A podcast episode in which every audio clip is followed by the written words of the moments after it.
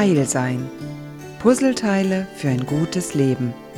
Mit der Therapeutin und Autorin Mechthild Rex-Najuch. Eine der bemerkenswertesten Eigenschaften, die dem Menschen eigen ist, ist die Intuition. Und manche Menschen sagen, Intuition ist gut und sie ist die einzig wahre Instanz und andere sagen, ach, es ist ja nur Intuition und es bedeutet doch gar nichts. Ich würde gerne heute eine Lanze für Intuition brechen und dir ein paar Impulse geben, wie du sie üben kannst.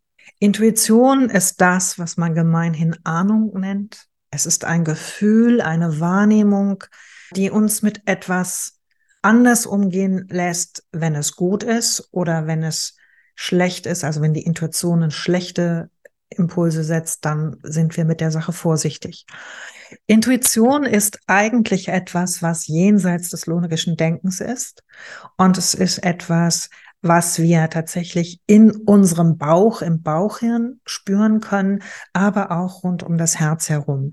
Beide Organe haben ein ausgeprägtes, großes neuronales Netzwerk um sich herum, über das Kommunikation stattfindet, über das Erinnerungen gespeichert werden und über das sogar Erinnerungen und Gefühle gespeichert werden und Emotionen immer wieder abgerufen werden. Und der Sinn dieser Sache ist, dass wir schneller, als wir denken können, Gefahren erkennen können. Da kommt es eigentlich her.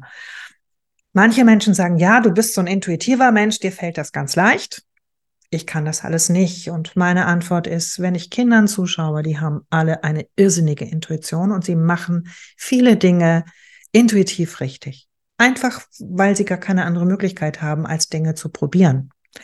Und wir können auch als Erwachsene unsere Intuition trainieren. Dazu gehört einerseits die Sinne zu trainieren, also Sinneswahrnehmung durch Geräusche, Gerüche, Berührung. Wir können aber auch durch unsere Freude an der Bewegung ein anderes Gefühl zu unserer intuitiven Wahrnehmung erzeugen. Das andere ist tatsächlich bewusste Wahrnehmung.